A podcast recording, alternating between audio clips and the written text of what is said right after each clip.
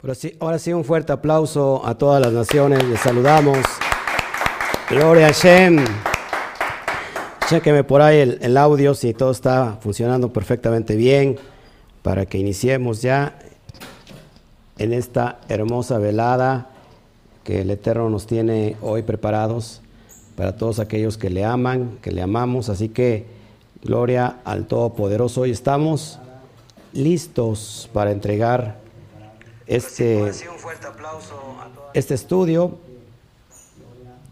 Chéqueme el audio nada más a ver si no se me, se me vicia, por favor. Para que podamos ya estar avanzando como debe de ser. Bueno, saludamos a todos. Shabbat Shalom, Yamel Pizzi, Gloria al Eterno, Aguascalientes, hasta allá nos están viendo, Luz María, en Veracruz, Gloria al Eterno, Francisco Herrera, eh, puntualmente desde Alemania, es increíble. Así es, Shabbat Shalom a todo, a todo Israel, Luis Pérez, Shabbat Shalom a todos, gracias por los que ya están listos para, para comenzar en este, en este estudio. ¿Le puedes bajar todo, por favor, ahí? Si no, se me va. De este lado, Yaneris Fernández, Shalom Morán. Bendito es el Eterno que hoy estamos todos juntos. Ney Cervantes, Shabbat Shalom. Eh, Mónica Liliana Rodríguez Bautista. Bueno, no entendí. Shabbat Shalom. Jesse. Shabbat Shalom. Isaac. Desde Guatemala. Shabbat Shalom. Nachito. Qué bueno que nos están viendo ya todos. Shabbat Shalom. Pues estamos muy contentos hoy, listos para entregar este estudio maravilloso. Seguimos en la carta a los Efesios y vamos a ver el capítulo 4 y vamos a hablar todo lo que eh, tiene que ver en la cuestión del, bautizo, eh, que se le ha conocido como el bautizo, eh, es bíblico a los ojos de la Torá, a los ojos de las Sagradas Escrituras, si, si esto es verdad o no es verdad, y si es verdad, de qué manera está estipulado y cómo se llama el bautizo. Eh, he recibido muchas preguntas, muchas eh, cuestiones sobre esto, eh, sobre la cuestión, yo ya me bauticé en la iglesia cristiana, este, pero ya no me puedo volver a bautizar porque solamente es un bautizo, es una fe, y es lo que vamos a estudiar el día de hoy porque es lo que trata el, el capítulo Efesios 4, y yo la verdad estoy enamorado, emocionado cada vez más de la Torah. Y, hoy tenemos una larga noche, una larga noche nos espera hoy eh, de estudio, de análisis. Si nosotros no entendemos completamente eh, el contexto, eh, lo contextual del texto, no vamos a dar al blanco y se nos va a hacer muy difícil entender todos los conceptos que vienen marcados, sobre todo en las cartas de Rab Shaul.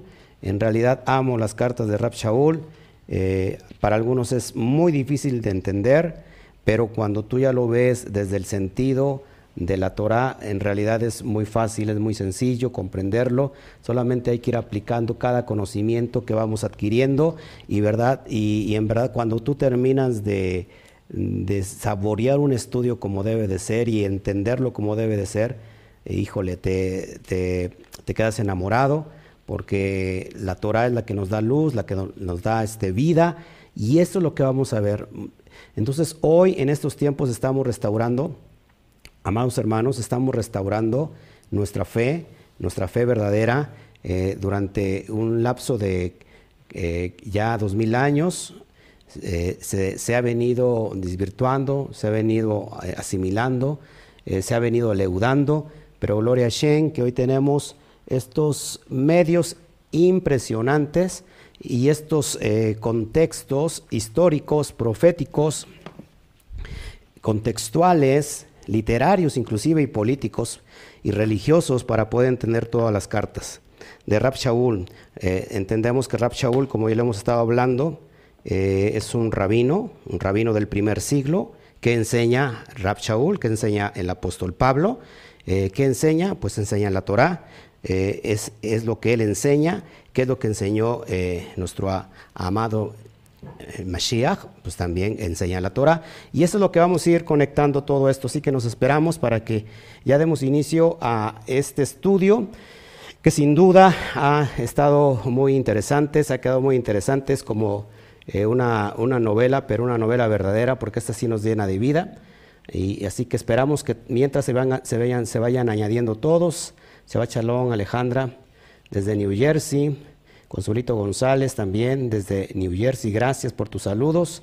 De este lado, bueno, Pablo, Pablo de Rosarito, Baja California, eh, gloria al Eterno que nos está viendo, gracias, eh, perfecto. Así que vamos hoy a estudiar estos contextos y este, este capítulo y nos va a llenar de vida, para eso te invito a que oremos todos juntos, para que pongamos este estudio en manos de Hashem y Él nos dé la luz, Él nos dé eh, la, correcta interpretación y podamos nosotros simplemente ser un medio para eh, poder interpretar correctamente la bendita Torah.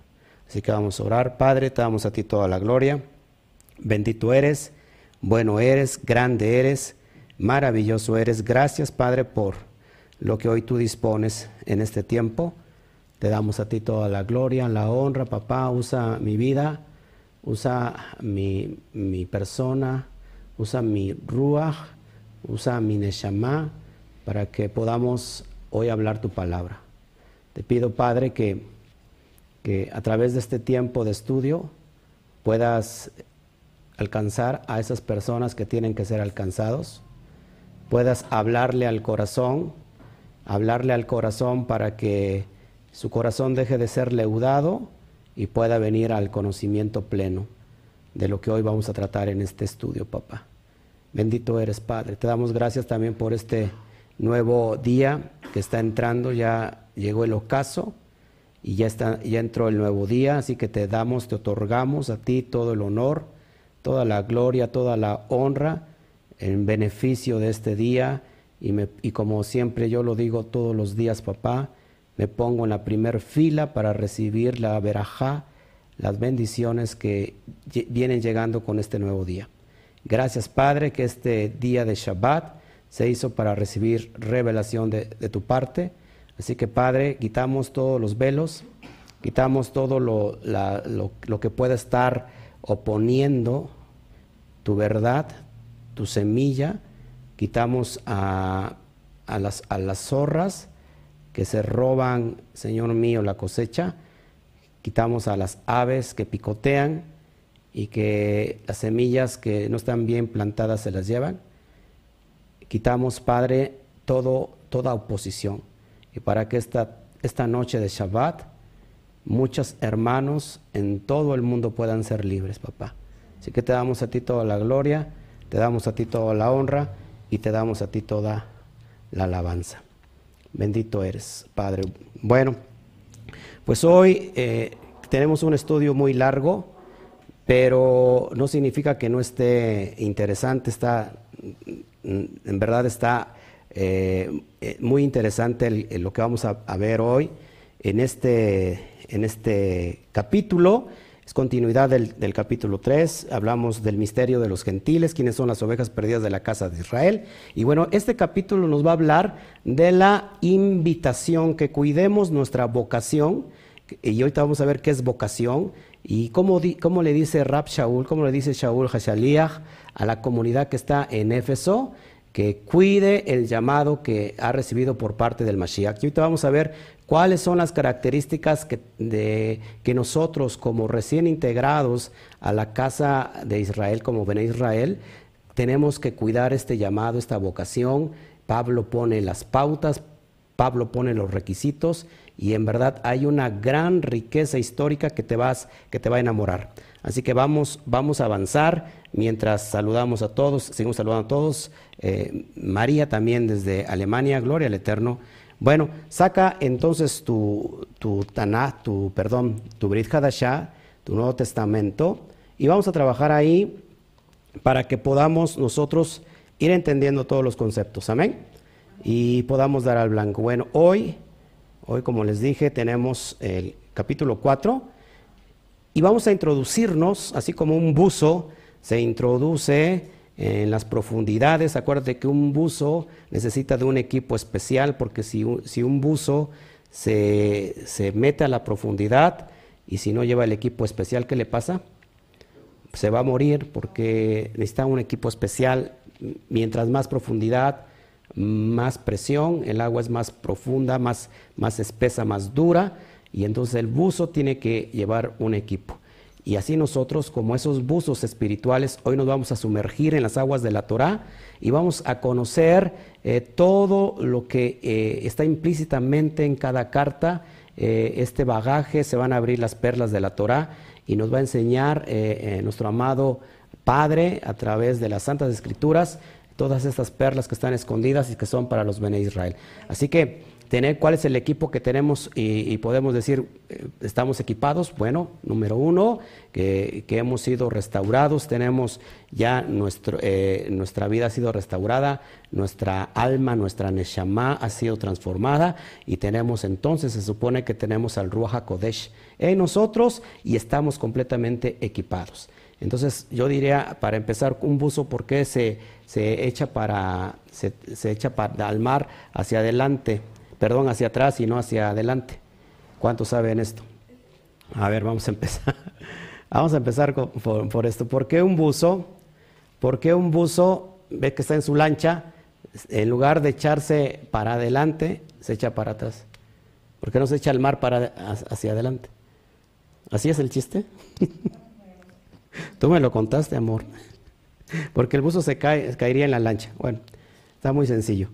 Abre tu, tu Torah y vamos a meternos ahora sí de lleno al capítulo 4, verso 1 y vamos a ir paso por paso. Así que si tú ya sabes y eres un, eres un sabio en, esta, en estas cuestiones, y si eso ya me lo sé, recuerda que todavía hay gente nuevecita que se está añadiendo y que es importante que todos juntos vayamos entendiendo para que vayamos caminando al, mismo nivel eh, de la mano y podamos todos dar al blanco. Entonces, saca tu Torah, saca tu Brit Hadacha y estamos ya en el capítulo 4, posicionados en el verso 1 y dice así, yo pues, dice Rab Shaul, yo pues preso en el Adón, en el Mashiach, en el Rabí, en el Maestro, os ruego que andéis como es digno de la vocación con que fuiste llamado. Si tú puedes subrayar, por favor, la palabra vocación. Y vamos a ver qué es vocación. ¿A qué fuimos nosotros llamados? Aquí Pablo, eh, acuérdate que Pablo estaba preso. Estaba preso. ¿Se acuerdan dónde estaba Pablo? ¿Dónde estaba preso? ¿Desde dónde escribe esta, esta carta? Él estaba preso en Roma.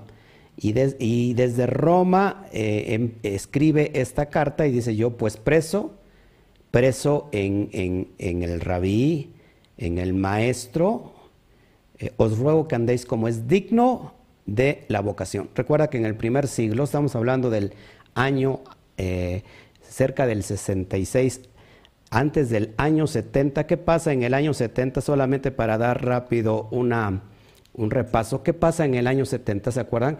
El año 70 es la destrucción del templo por segunda vez y, había una persecución en contra de todo lo que oliera a judío.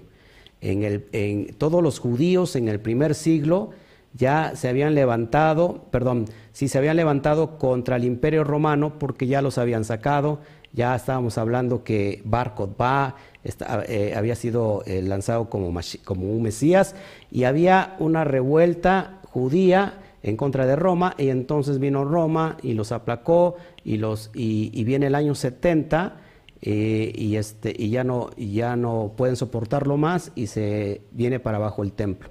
Pero estamos en el suceso, antes de que sucedan, en el año 70 ya había una persecución. Entonces todo lo que oliera, todo lo que oliera a, ¿cómo se llama?, a judío, todo lo que oliera eh, en estas cuestiones de lo que es la Torá, de lo que es el Shabbat. Entonces todo eso era perseguido. Entonces en Éfeso, en, sobre todo en Éfeso, sobre todo las comunidades que están acercándose, las comunidades gentiles de los, de los recién integrados a la fe hebrea, eh, no están convirtiéndose a ninguna religión, simplemente están aceptando la fe de que alguna vez tuvieron sus padres y estos abrazando la fe, abrazando la Torah. Entonces Pablo les dice, cuiden, cuiden por favor el llamado, anden dignamente de acuerdo a la vocación con que fueron llamados. Entonces, la palabra vocación, para que lo vayamos, vayamos analizando todos, la palabra vocación eh, viene de la palabra eclesis, significa invitación, vocación, estado en que fue llamado, llamamiento, llamar, eh, propiamente en voz alta, pero usado en una variedad de aplicaciones, directo, de otra manera, convidado, convidar, decir, invitar, llamar, poner por nombre o sobrenombre. Es decir, en, eh, todos los que han sido llamados, y no solamente aquí estábamos hablando eh, del contexto histórico, eh, recordamos que pues, está hablando a los efesios, hoy podemos aplicar esta, esta, ¿cómo se llama? Esta carta a nosotros y cómo nosotros tenemos que andar. Y es lo que vamos a ver porque si nosotros no sabemos cómo vamos a andar, una vez que nos convertimos, andamos como no sé, eh, andamos desorientados porque no hay nadie que nos oriente. Recuerda que la casa de Judá es muy independiente, es muy celosa y normalmente ve al gentil, al gentil que se ha añadido, lo ve como, como, una, como un ciudadano de segunda categoría, de segunda clase.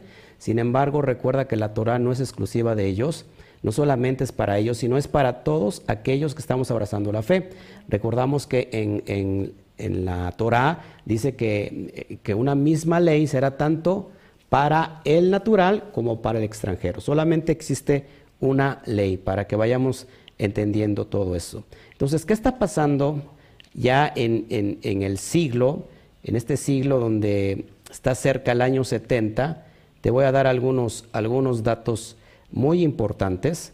Entonces, eh, en el año 62 ya vemos la persecución. Bueno, lo vemos desde, en realidad, desde mucho antes. Eh, encontramos ya, eh, ¿cómo se llama? Pues tengo muchos datos históricos que nosotros vamos a ir analizando para que, yo sé que a mucha gente a lo mejor no le gustan los datos históricos, pero es importante que vayamos entendiendo este contexto. fíjense, en el año del 48 al 49 es cuando Pablo está escribiendo la carta a los Gálatas. Eh, el emperador Tiberio Claudio, fíjate, había ordenado expulsar a todos los judíos residentes en Roma. Había una gran comunidad judía en la sinagoga, en la capital del mundo, que es Roma. Es por eso es bien importante que esta carta la está escribiendo desde Roma. ¿Qué pasa? Vemos en el año 50 algo bien importante, que es el primer concilio de la, de la Quejilá. Eh, ¿Quién era el líder de ese concilio? ¿Quién era el que llevaba la batuta? Del, ¿cómo se, ¿Recuerden cómo se llamaba la, la secta de, que dejó el Mashiach, la secta del camino o la secta de los Nazratín. Esto es bien importante para que vayamos entendiendo todas estas cuestiones. Fíjate, en el año 58 es que Shaul, él escribe desde Corinto la carta a los romanos y, una de las últimas estancias eh, precisamente va a ser Roma, porque Pablo llega a Roma y, es encarcelado, recuerda. Ya vemos en el año 62 a Jacob el Sadik. ¿Quién es, quién es Jacob Hasadik? El hermano menor de Mashiach. Él fue ejecutado por los saduceos. Él fue ejecutado por los saduceos. ¿Por qué decían los saduceos que mañana lo vamos, creo que, y hoy vamos a, hoy y mañana vamos a ver todo esto? Eh, los saduceos, acuérdate, no creían en la resurrección. Los saduceos no creían en la resurrección. Amén. ¿Y por qué, y por qué fue ejecutado Jacob Hasadik, el, hermano menor del Mesías? Porque recuerda que ellos, como Pablo, creían en la resurrección. ¿Sale? Eh, es bien importante. ¿Quién queda a cargo? ¿Quién queda, queda a cargo? Acuerde que llevaba la batuta Jacob, o lo, que, o lo, que conocemos como Santiago. ¿Quién, llevaba eh, ¿Quién queda a cargo? Pues Shimón. Shim, o Shimón primo del Mesías. Esto es bien importante porque del año 64 al 67, ojo, estamos hablando bajo este contexto, eso es bien importante. El año 64 al 67, después de Mashiach, estamos hablando del primer siglo, antes de la destrucción del templo, el emperador Nerón persiguió al pueblo judío. Entonces, y es cuando Pablo, eh, por mandato de Nerón, muere. Entonces estamos hablando que esta carta es ya al ocaso de la vida de Pablo, él ya está encarcelado, eh, él está escribiendo esta, esta misiva a todos los Bene Israel, a todos los que están abrazando la fe hebrea, y todos estos están siendo perseguidos por quién? Por el imperio que gobernaba todo el mundo en ese momento, todo el Asia Menor, pues nada más y nada menos que Roma. Y es en este contexto que eh, Pablo le está diciendo, les voy a dar las características de que cómo tienen que vivir dignamente de acuerdo al llamado que fueron ustedes invitados, a la invitación de parte de Hashem por medio del Mashiach, que fueron invitados, cuiden la forma de andar. Entonces, esto es bien importante. Eh, tengo un escrito impresionante de todo el, de todo lo, el resumen histórico desde un siglo antes del Mashiach hasta tres siglos después de Mashiach, todos los sucesos que pasaron, que son bien impresionantes, y, para que ustedes lo, puedan tener en sus manos como un, como un libro, como un PDF, eh, aguánteme tantito, téngame paciencia, tengo muchas cosas que hacer, tengo mucha tarea, pero es cuando tengan esto en la mano, va a ser una riqueza eh, tremenda poder cotejar sobre todos los contextos de la carta. Amén. Entonces, ¿cómo hay que vivir de acuerdo al llamado que fuimos nosotros o la invitación que fuimos nosotros llamados? Este, este es el, contexto. Eh, fíjate que dice el verso 2, eh, ¿cómo, ¿cómo es vivir dignamente con toda humildad y mansedumbre? Soportándonos con paciencia, soportándonos con paciencia unos a los otros, soportándonos con paciencia unos a los otros. ¿Y, cuál será el contexto de, del soportar? Porque hay personas que dicen, ¿sabes qué? Pues yo no te, yo no te, yo no te aguanto, ¿no? Te soporto, pero no, no te aguanto. Eh, eh, ¿Cuál es el, propósito de soportar? Acuérdate, soportar es eh, apoyar el propósito de, tu prójimo. Es como esta mesa, ¿qué está haciendo? Está soportando, por ejemplo, este equipo. Está soportando este equipo y está ayudando al propósito para lo que estamos haciendo hoy. Este, este, esta computadora, esta cámara está soportando la señal para llevar eh, el propósito que es la Torah. Cada uno de nosotros tenemos que vivir con esa humildad con ese amor, soportándonos con paciencia los unos con los otros. Es decir, que tú puedas ser el escalón para que el otro hermano vaya a cumplir su propósito. Es como que los estás apoyando, es como un soporte, una televisión, si la quieres poner en una pared, una, una, pantalla, pues tienes que tener un soporte. ¿Y para qué es el soporte? Pues para que cumpla el propósito de que esa, de esa, de esa, que esa pantalla sea sostenida por, por, ese soporte. ¿Qué estoy haciendo yo ahora mismo? Estoy soportándolos a cada uno de ustedes de una manera eh, con, amor y paciencia. ¿Para qué? Para que ustedes sean instruidos y que vayan a dar al blanco. Yo estoy, yo estoy siendo ahora mismo un escalón para que usted, para que usted pueda ir al siguiente nivel. De eso, de eso se trata, estar viviendo dignamente conforme al llamado que fuimos hechos. Verso 3, solícitos en guardar la unidad en el Ruach, solícitos en guardar el Ejat del Ruach, del Espíritu en el vínculo del Shalom. Nosotros tenemos que soportarnos con amor, con paciencia, eh, porque somos, somos, no somos harina de otro costal, sino somos la misma harina de, de la matzah, somos eh, la misma sal, ¿sí? ¿Estamos, ¿Estás conmigo? Somos la misma genética y tenemos que vivir eh, en unidad, en Ejat. Hermanos, yo veo, lo digo con mucho respeto, veo en los, en, los grupos eh, sobre todo en los, grupos de hoy de, nuestra nueva fe, y veo muchos ataques unos contra otros. ¿Sabes? Yo siempre me, me guardo mis opiniones, el sabio tiene que callar, este, no es porque se otorgue, sino el sabio sabe, sabe conducirse, y entonces simplemente yo oigo y escucho, hay mucha gente que está completamente desinformada, hay mucha gente que está completamente desorientada en esta fe, y bueno, y, gente que se pone a discutir, a pelear con, con fundamentos que, pues que no son concebibles en cuestión de la Torah. Pero tenemos que vivir en Ejad. Todos aquí. Dice el verso 4, dice un cuerpo y un espíritu y un ruach, como fuisteis también llamados en una misma esperanza de vuestra vocación. ¿Qué es un cuerpo? Un cuerpo, si nosotros ponemos la analogía, si nosotros ponemos el mashal, eh, un cuerpo trabaja en unidad.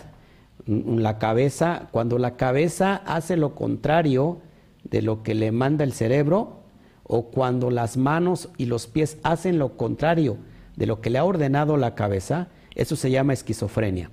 Es una, una persona que está bien integrada en su cuerpo, es aquella persona que, eh, el cerebro le manda señales a la, a la, mano, inmediatamente la mano obedece, el pie obedece, eh, no, no, no, discute la orden, simplemente lo hace porque están trabajando con, como qué, en un mismo sentir, en un mismo espíritu.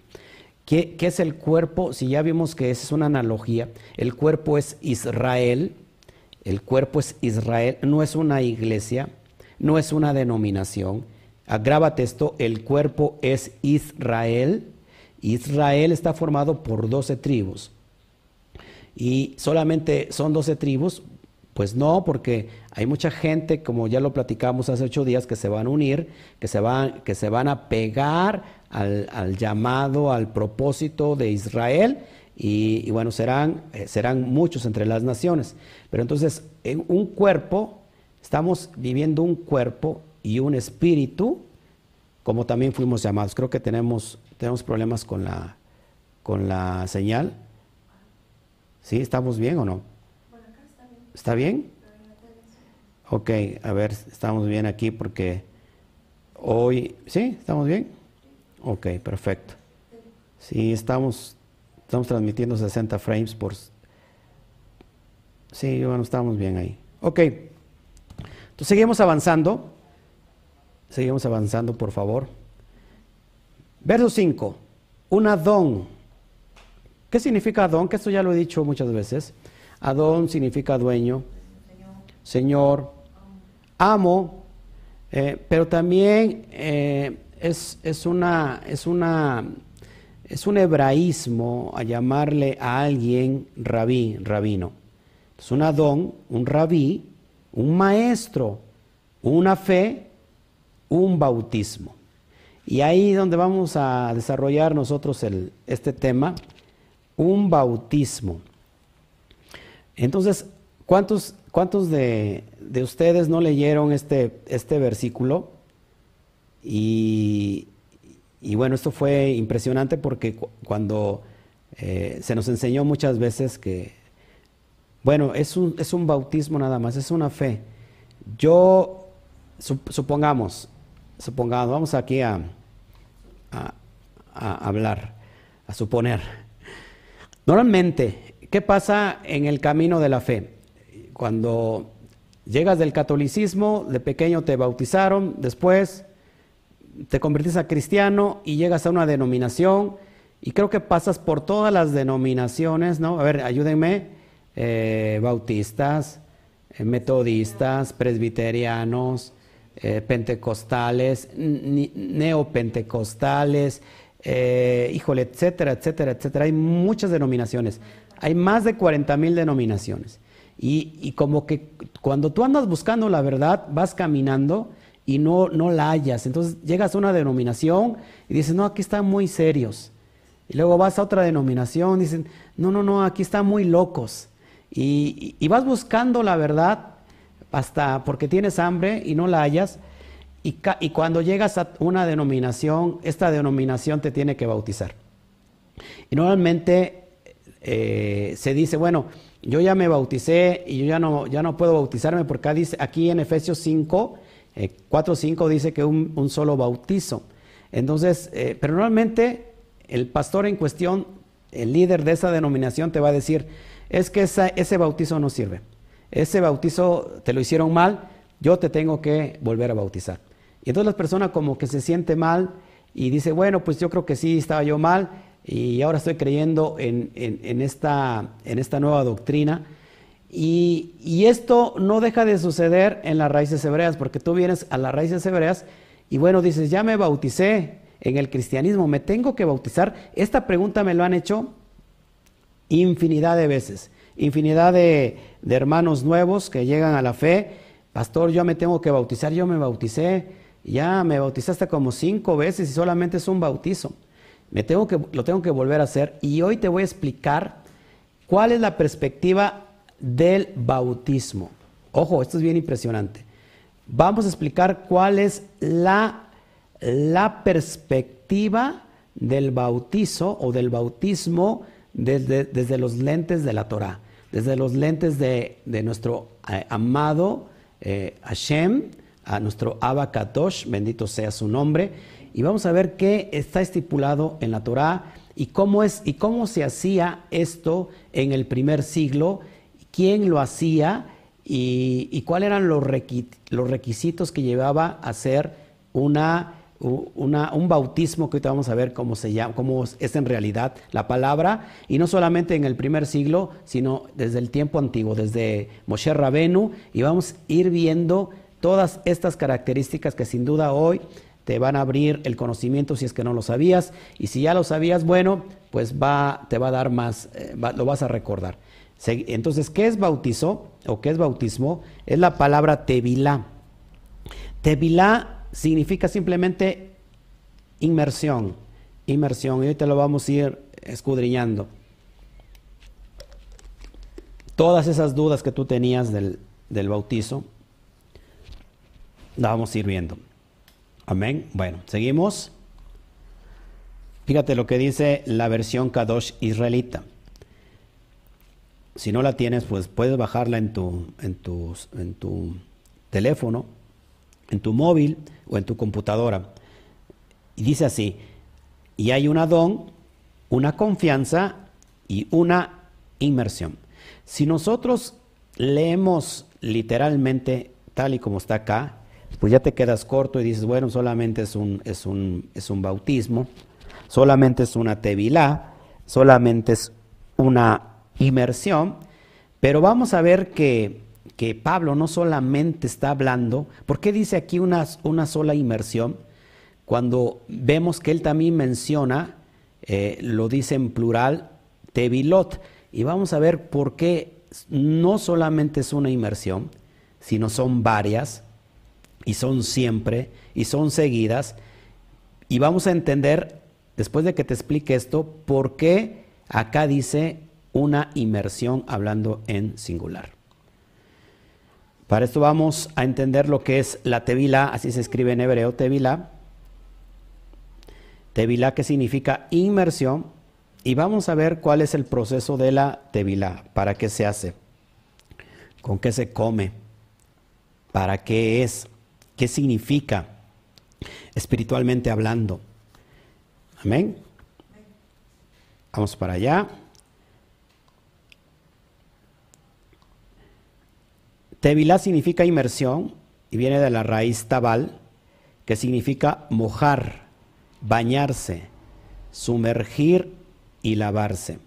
Es lo que significa mojar, bañarse, sumergir y lavarse.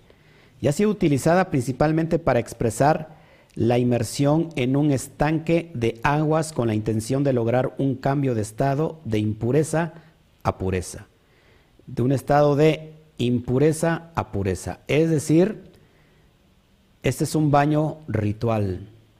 La tevila es un baño ritual. Pastor, ¿qué me está usted diciendo?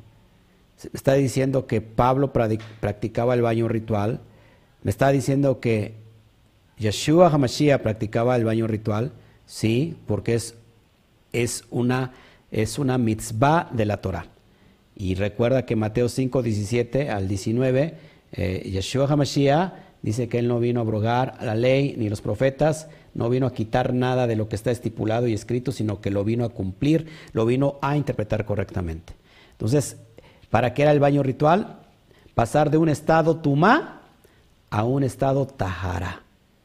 ¿Qué significa? De un estado de impureza espiritual a un estado de pureza espiritual. De hecho, el baño tiene mucho que ver con eso. Yo lo digo en serio, ¿eh? Yo todos los días que me baño, normalmente en el baño, es ahí donde estoy recibiendo revelación eh, de la Torah, las perlas de la Torah se me abren y, me empieza a caer como una revelación. Porque acuérdate también en lo natural, como es en lo espiritual, es en lo natural, y como es en lo natural, es en lo espiritual. Cuando te estás bañando, te está cayendo, la, en la regadera está cayendo agua y te estás limpiando físicamente, estás quitando toda la suciedad física, pero también es una forma de, hacerlo espiritualmente y es ahí donde se, se, prende las antenitas de, la revelación. La tevilá apunta a una limpieza por medio de aguas ceremoniales. Así es, para eso es, para una limpieza por medio de aguas ceremoniales. Y ahorita vas, vas, vas a ver en qué, eh, cómo lo puedes hacer en, qué se tiene que hacer en río, en mar, en estanque. Eh, ahorita lo vamos a ir viendo. En alberca, bueno, ahorita lo vamos a ver. Y por eso, fíjate, dice el texto que acabamos de leer, dice un Adón, una fe y una tevilá. Pero si nosotros nos vamos a Hebreos 6, 1 al 2, vamos para allá rápido a Hebreos. Acuérdate, ¿para quién, para, para, qué es la, ¿Para quién es la carta a los hebreos? ¿Se acuerdan? ¿Para quién es la carta a los hebreos? Pues para los hebreos. Para los judíos. Y ellos, lógico, conocen la Torah. Y fíjate lo que dice, lo que dice 6, 1 al 2. Dice así, por tanto, dejando ya los rudimentos de la doctrina del Mashiach, vamos adelante a la perfección. Creo que lo traigo en pantalla, permíteme, déjame ver. Creo que lo traigo en pantalla. Sí, eh, no, no, no traigo en pantalla. Dice así, por tanto, dejando ya los rudimentos de la doctrina del Mashiach, vamos adelante a la perfección, no echando otra vez el fundamento del arrepentimiento de obras muertas, de la fe, de la emuná en Elohim, de la doctrina de bautismos. Si lo puedes subrayar, por favor de la doctrina de bautismos. Dice ahí, de la doctrina de bautismos. ¿En qué está? ¿En plural o en singular? Está en plural. No dice del bautismo, sino dice de la doctrina de bautismos, de la imposición de manos, de la resurrección de los muertos y del juicio eterno. Entonces aquí en Hebreos nos dice que hay una doctrina, que hay una enseñanza de bautismos, de Tevilot. Por eso es importante que vayamos entendiendo este concepto. Acá me, me, equivoqué, puse Gálatas 3.29, en realidad es Hechos eh, Hebreos, perdón, 6, 1 al 2, por lo cual lo quito la tevilá se realiza en diversas ocasiones. Fíjense, ¿en cuáles son las ocasiones en donde se va a realizar las tevilot? ¿Por qué dice tevilot? ¿Por qué dice eh, bautismos? La palabra bautizo en plural. ¿Cuándo se realizan las tevilot? ¿Cuándo se hacen las inmersiones? Por ejemplo, cuando una mujer acaba de dar a luz y varía el tiempo de purificación según si es niño o es niña. Y esto es una mitzvah. ¿Qué significa la palabra mitzvah? Esa es una ordenanza del parte del Padre y esto lo vemos en el libro de Vallicra o Levítico, capítulo 12, verso 1 al 8. Ahí vemos lo que te estoy enseñando, eh, 12, 1 al 8, y ahí vemos que la mujer que acaba de dar a luz tiene que pasar por el baño ritual, por el baño de purificación. ¿Qué más? Cuando se tocaba un cuerpo muerto, la persona estaba contaminada y tenía que hacerse un baño ritual. Quedaba inmundo y eso lo vemos en Levítico o Vallicra 19, versículo 11. Estamos, estamos viendo en qué momento se realizaban las tevilot, las inmersiones.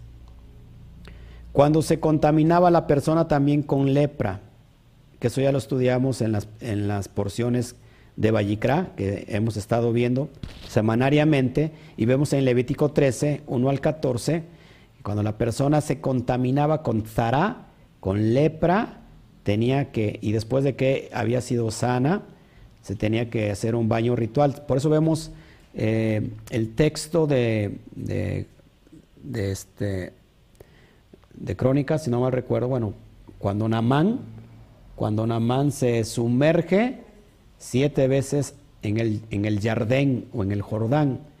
¿Por qué? Porque estaba, acuérdate que estaba leproso. ¿Por qué se sumergió? Porque tenía que purificarse. Y después de, la purificación, pues sanó completamente. Amén. Cuando un hombre eh, haya tenido flujo seminal, eso lo vemos en Levítico 15, 16, cuando una persona, con un varón, tiene flujo, ¿qué es el flujo seminal? Bueno, cuando en las noches pues desprende, desprende su semen, su semilla, eh, se tiene que, hacer un baño ritual, se tiene que purificar. Eso es lo que, son las ocasiones que se hacen tevilot. Eso es bien importante que lo vayamos aprendiendo. Cuando se contaminaba la mujer con la anidad, ¿qué es la anidad? La menstruación. Eso lo vemos en Levítico 15, 19 al 22. Bien importante señalar eso. También después de la menstruación de la mujer, Levítico 15, 25, 33. Esos son baños rituales, tevilot, inmersiones que se realizan en la Torah. También cuando los levitas, los levitas, perdón, antes de iniciar el servicio en el Mishkan de reunión tenían que pasar por esta inmersión de purificación. Acuérdate que es para pasar de un estado de, de, impurificación a un estado de purificación, un estado tuma a un estado tahara. ¿Sí? Para que vayamos entendiendo esto.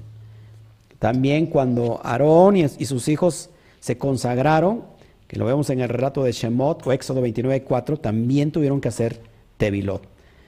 Tienen que eh, sumergirse, hacer inmersión para purificarse, para estar delante de la presencia de Shem. Cuando la mujer ha contraído matrimonio, ¿por qué? Cuando la mujer contrae matrimonio, normalmente se dice que el padre lleva a la, a la hija y la sumerge en el río delante del novio y cuando la sumerge le está diciendo al novio que, quita toda la su autoridad sobre ella, es quitada, y que ahora esa autoridad pasa al, marido, al futuro marido, ahora este, ya es responsabilidad del marido. Es, una forma que se ve eh, pues en, la, ¿cómo se llama? en la cultura judía. ¿Qué más? ¿Qué, es, qué, qué representa en nosotros la tevila? en nosotros es una señal de entrada a la nueva alianza en la inmunidad en el Mashiach. ¿Qué cosas se realizan y por qué se tienen que realizar? Hoy, en estos tiempos, en estos tiempos modernos, hasta el día de hoy se sigue practicando. ¿Qué se sigue practicando? Cuando una persona gentil, un, un Gersedek, un, un justo entre las naciones, se quiere convertir a la por ejemplo, al judaísmo tiene que ser su aliyah, es decir, eh, va a integrarse al pueblo judío por medio de una yeshiva, por medio de una, ¿cómo se le llama? Este, en la quejilá judía, sinagoga, va delante del rabino y el rabino en cuestión, en primer lugar, no lo acepta de primera mano, siempre le dice que, lo piense una y otra vez hasta que de alguna manera lo ha pensado porque esto es algo muy serio. ¿Y qué hace? Son dos, dos, dos pautas importantes que se hacen hoy en día todavía. Número uno, la circuncisión, en el caso de los varones, apúntalo, la circuncisión y número dos, la inmersión.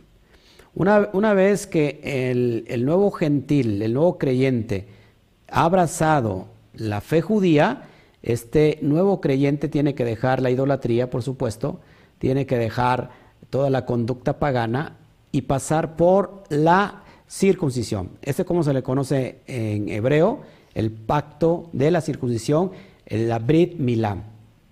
Y una vez que pasa por ese proceso, el siguiente eh, paso es la inmersión. Cuando termina la inmersión, estos dos pasos, ya oficialmente y legalmente pertenece al pueblo judío, donde el rabino en cuestión le otorga un papel legal donde va estampada la firma del rabino tal que, que hizo la conversión. Todos los rabinos que, están oficializados por el Estado de Israel eh, tienen la característica y tienen el poder legal de convertir a alguien a la fe judía. Y inmediatamente se vuelve judío, se vuelve de la nación. ¿Todos aquí? Ahora, ¿por qué nosotros ¿Por qué nosotros tenemos que hacer inmersión? Esto es bien importante. No es para que pertenezcas a una denominación, no es para que pertenezcas a una nueva iglesia, no es para que pertenezcas al reino o al reinito de, dicho apóstol o dicho pastor. ¿Para qué hacemos nosotros inmersión? Lo hacemos exactamente como, se, como está estipulado por, por la Torah, como, como está estipulado hoy todavía por el pueblo judío. Nada más la única diferencia que nosotros no lo hacemos bajo los rudimentos o los requerimientos de algún eh, rabino en cuestión, sino de uno solo. ¿Quién es nuestro rabino? Yeshua HaMashiach.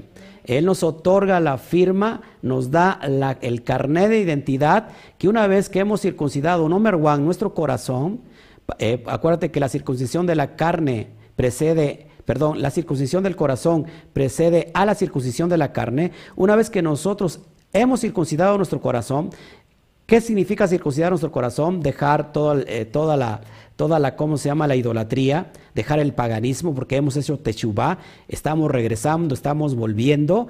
Esa es la primera fase y entonces procedemos porque ya tenemos circuncidado nuestro corazón sin que nadie nos obligue a la circuncisión de la carne. Y después de eso, el, proceso siguiente es la inmersión es el bautizarse, es sumergirse en las aguas para que una vez que salgamos, entonces realmente nos estamos convirtiendo a quién? A Bene Israel, al pueblo de Israel, injertado el olivo silvestre, injertado en el olivo natural, lo que vimos hace ocho días. Ahora, es por esos medios y, nosotros nos tenemos que hacer tevilá, hacer inmersión bajo esa perspectiva. Repito, no para pertenecer a ninguna denominación, no para pertenecer a ninguna iglesia, no para, para pertenecer a alguna yeshiva, alguna sinagoga de, cualquier un, eh, rabino en especial. Mis respetos para ellos, por supuesto. El que Hashem me los bendiga. Nosotros hacemos Tevilá para qué? Para pertenecer a Israel por medio de quién? De nuestro Adón Yeshua HaMashiach. Si, si estás en el Mashiach, ciertamente el linaje de Abraham sois y heredero según la promesa, como ya lo vimos hace ocho días. Entonces, es para eso que nosotros hacemos Tevilá. Y una vez que nosotros hemos realizado ese proceso que nos eh, otorga el DNI o el, o, la, ¿cómo se llama? El, el, carnet de identidad espiritual, nosotros en automático nos convertimos en Bene Israel, en hijos de Israel, y heredero según la promesa que se le dio a nuestros padres, Abraham, Isaac y Jacob. Eso es bien importante que, lo tengas en cuenta. Ahora, solamente hacemos una inversión, es decir, ya nos bautizamos y dice Pablo, eh, es que Pablo dijo, solamente hay que hacer una inmersión. Eh, te lo estoy enseñando que no. Nosotros hacemos varias tevilot, varias inmersiones.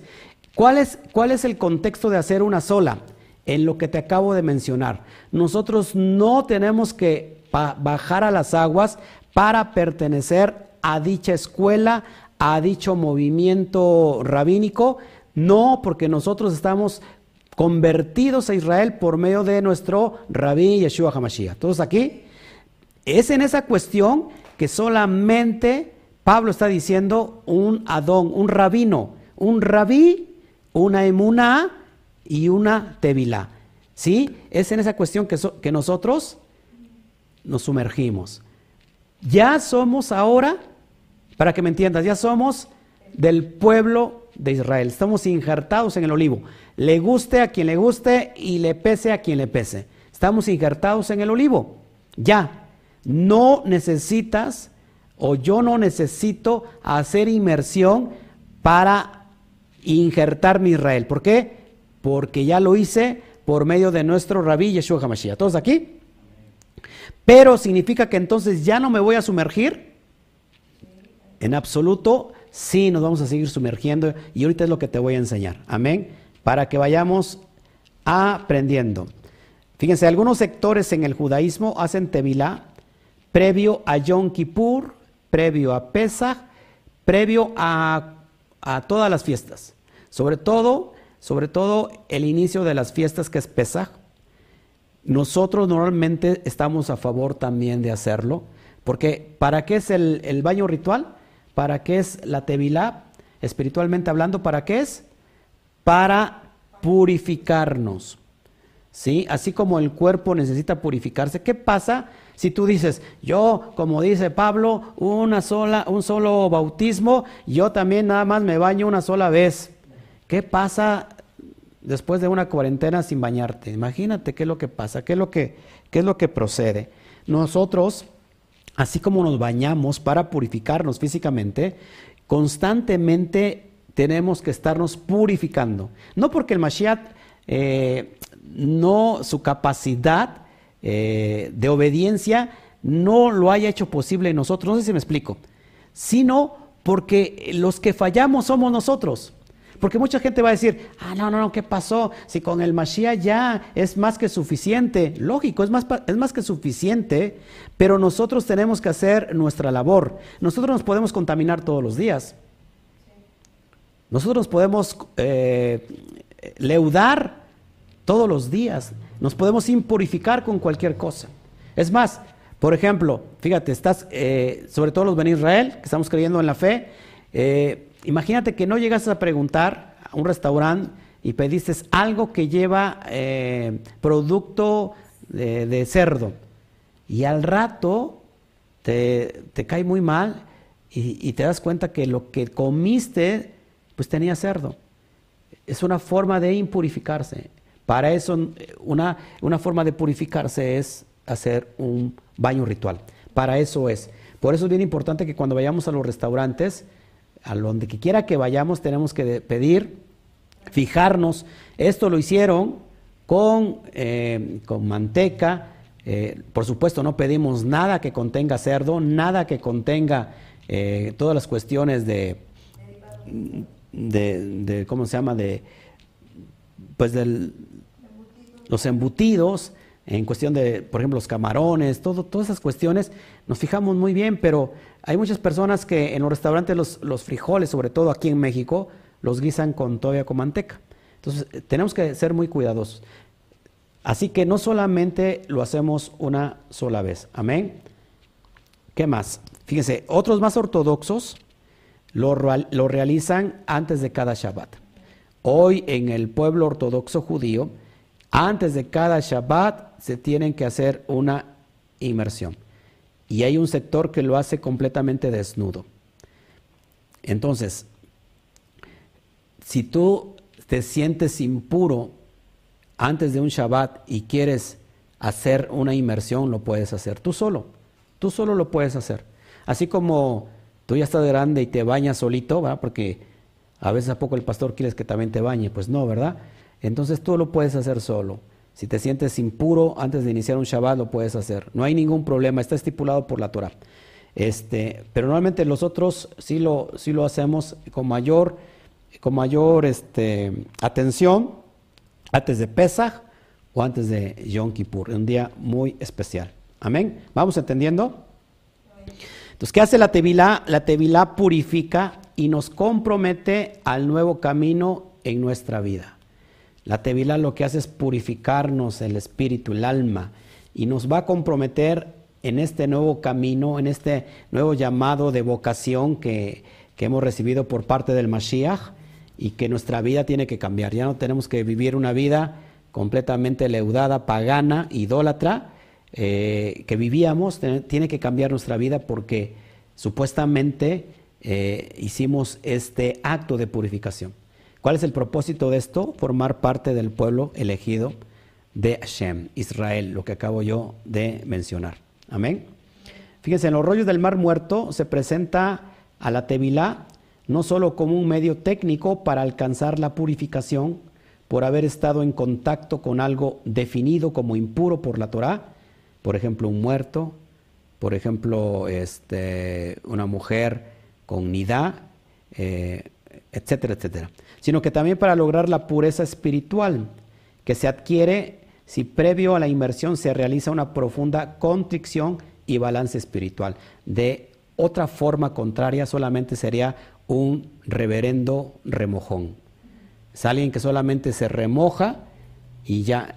¿Cuál es el, ¿Cuál es lo previo que tiene que estar eh, nosotros para realizar una tevilá, una inmersión? Una profunda contrición. Es decir, una teshuvah. Es decir, un arrepentimiento genuino. De nada sirve si no tienes eso, porque solamente sería un remojón. Hermanos, eh, en, aquí en la comunidad, eh, cuando hicimos una inmersión general, así pululaba de hermanos emocionados, algunos hasta llorando, ahí tocados por el Espíritu, y a los pocos días esas personas cayeron en adulterio, en fornicación, en rebeldía, y no hubo en realidad esa teshuvah, no hubo esa, ese verdadero arrepentimiento, de nada sirvió, simplemente se remojaron. Nosotros tiene que haber una completa teshuvah. ¿Estás conmigo? Amén. Hay algunos párrafos muy significativos en el Talmud y en el Midrash posteriores a la destrucción del segundo templo, que se asocian al concepto de Teshuvah, es decir, de la contrición, del arrepentimiento, con el de la purificación mediante el agua. A ver, esto es bien importante que lo entendamos. ¿Qué se hacía cuando estaba el templo levantado? ¿Para qué eran los korbanot? ¿Para qué eran las, ofrendas? para qué eran las terumá, las terumot, qué eran los corbanot, los sacrificios de los animalitos, para qué servían los sacrificios. Cuando tú presentabas una ofrenda olá, cuando tú presentabas una ofrenda shelamín, cuando tú presentabas una ofrenda, eh, a ver, eh, de, de, culpabilidad por la culpa, por el pecado de la culpa o de la ignorancia, ¿Para qué era? ¿Cuál era el propósito? Lo estás viendo en pantalla, es impresionante. Para purificarse. ¿Cómo conseguías el favor de Hashem cuando habías cometido un pecado, por ejemplo? Sobre todo un pecado de ignorancia. No sabías, y lo estudiamos en la, en la, en la parashá eh, de los Korbanot. Estudiamos en la parashá Mishpatín, si no mal recuerdo. Vimos todas estas cuestiones ¿Y para qué servía una, una, un, por ejemplo, un pecado de ignorancia? ¿Cómo te purificabas? ¿Cómo te purificabas? Présteme atención. ¿Cómo se purificaban? Presentando el corbán, presentando el sacrificio, presentando la ofrenda, eh, se, se, purificaba la persona, sobre todo el día de Yom Kippur, eh, pasaba los pecados al, cordero y el cordero pasaba la inocencia. Pero ¿qué pasaba cuando el templo ya no estaba de pie? Es ahí el problema. ¿Cómo se purificaba Israel? ¿Cómo se purificaba casa de Judá si ya no estaba el templo levantado?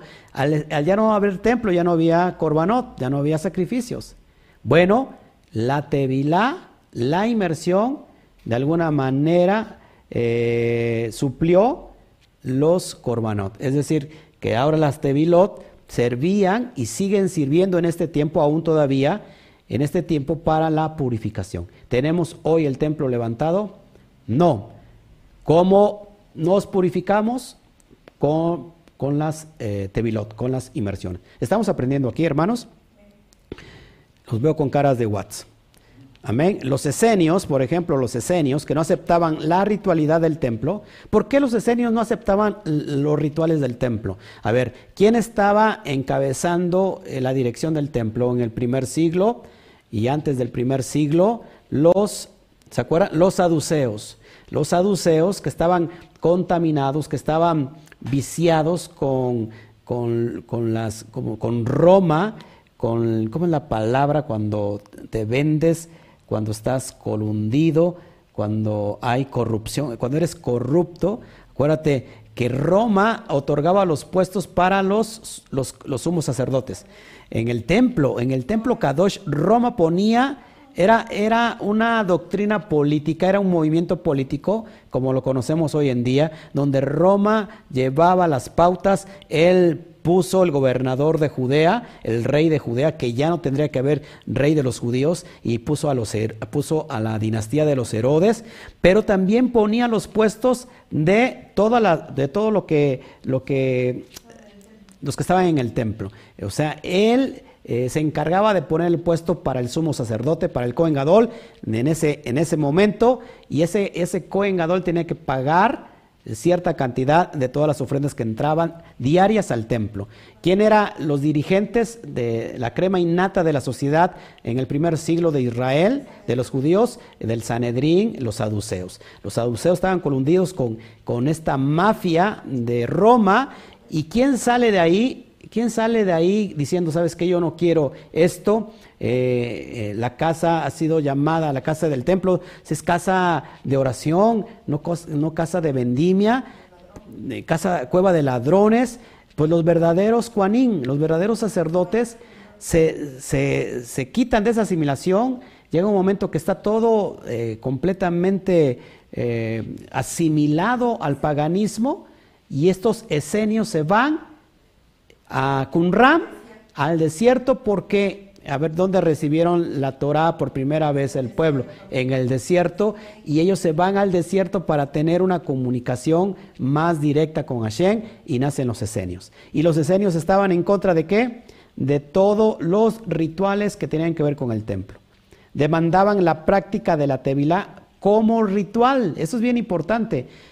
Por eso vas a ver a alguien llamado Juan el Inmersor o Juan el Bautista. Juan el Bautista, amados hermanos, pertenece a los esenios.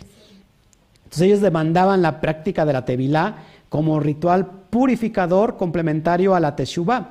Es decir, ¿se acuerdan que decía las, palabras que también nuestro rabí Yeshua HaMashiach también vino diciendo? Arrepiéntanse, arrepentíos y bautícense. Arrepiéntanse porque el reino de los Shamaín, el Malchut Shamaín se ha acercado y, después venía la inmersión. ¿Qué se practicó el Mashiach? La inmersión, la Tevilá.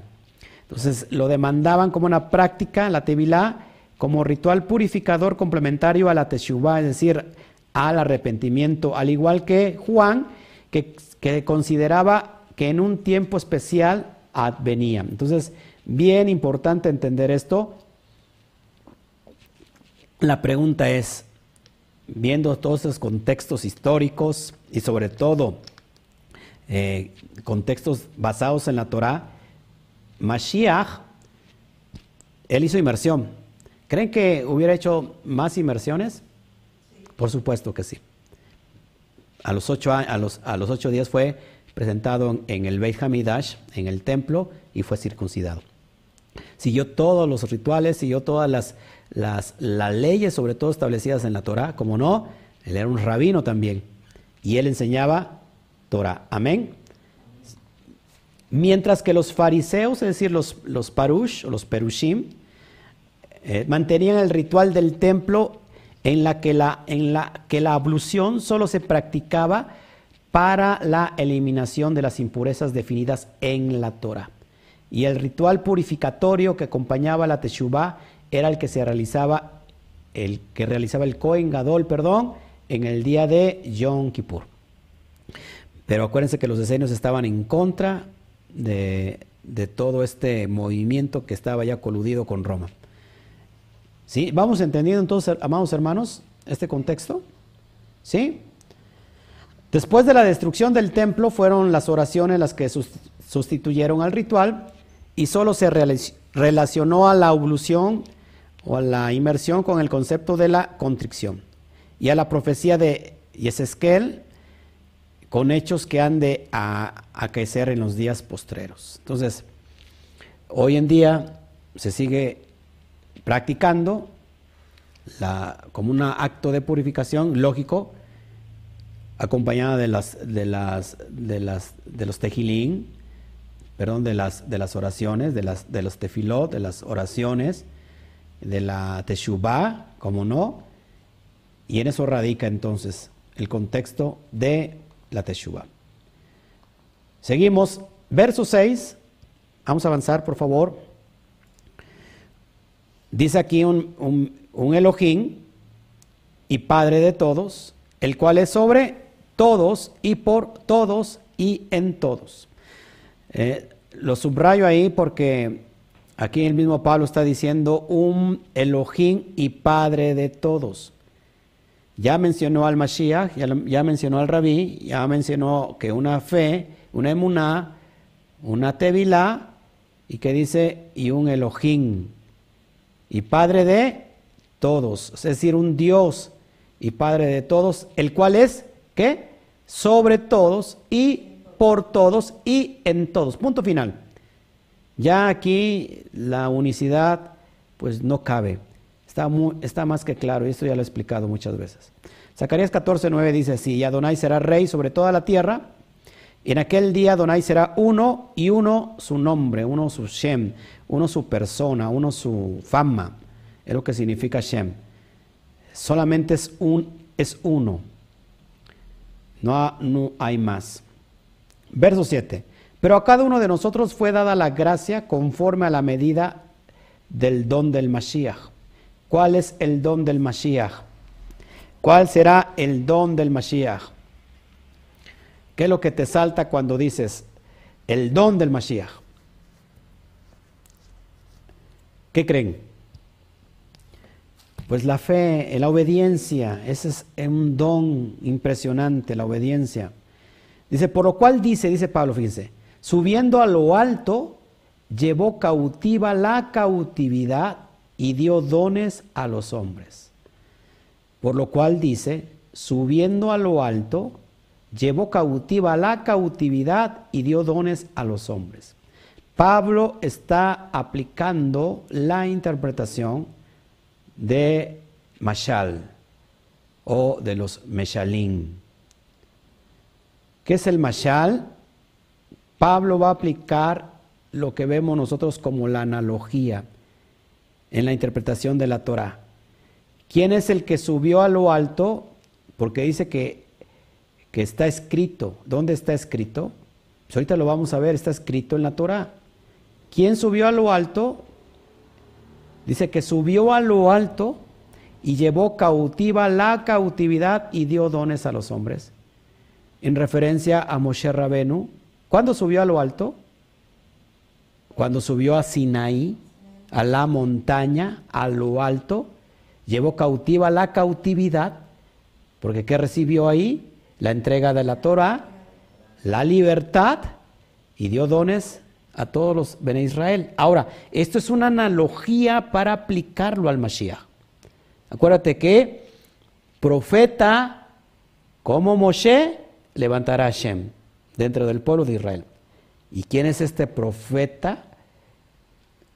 ¿Quién es este Mashiach? ¿Quién es este ungido? Yeshua HaMashiach. Haciendo una alusión, una comparación a, Moshe y a Yeshua. Cuando subió Mashiach a lo alto después de su muerte y de su resurrección. ¿Dónde dice esto? Porque dice, por lo cual dice, ¿dónde dice? Bueno, lo dice en Salmo 68, 18. Y ahí, y ahí habla Melech David, subiste a lo alto, cautivaste la cautividad, tomaste, dones para los hombres, regalos para los hombres y también para los rebeldes, para que habitase entre ellos ya Elohim. ¿Sí?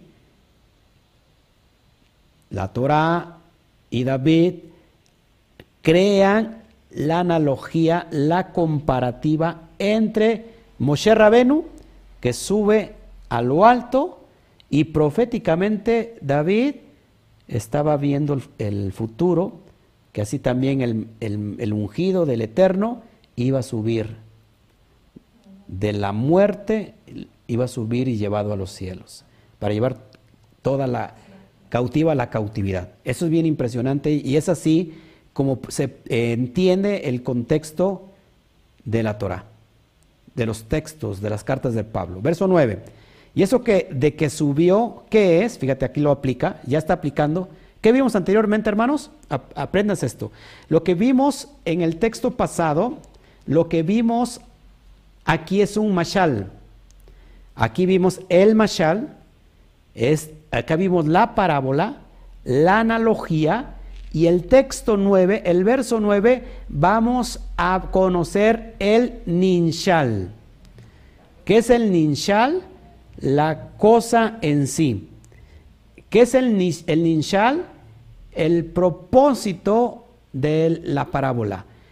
Acá vemos una parábola, una analogía, una comparativa como Sherrabenu, que subió a las alturas, es decir, subió a lo alto, subió a, Ar Sinaí, a la montaña de Sinaí, para recibir la Torah. Y el verso 9 aplica entonces nuestro rabino Shaul, Shaul de Tarso, aplica excelentemente el ninshal. Y eso de que subió, ¿qué es? Sino que también había descendido primero a las partes más bajas de la tierra, ya está aplicando ¿Para qué, está, ¿Para qué mencionó ese mashal? Analógicamente hablando de Moshe, para aplicarlo al Mashiach. Eso de que subió, ¿qué es? Sino que también había descendido primero a las partes más bajas de la tierra. ¿Quién descendió a las partes más bajas de la tierra?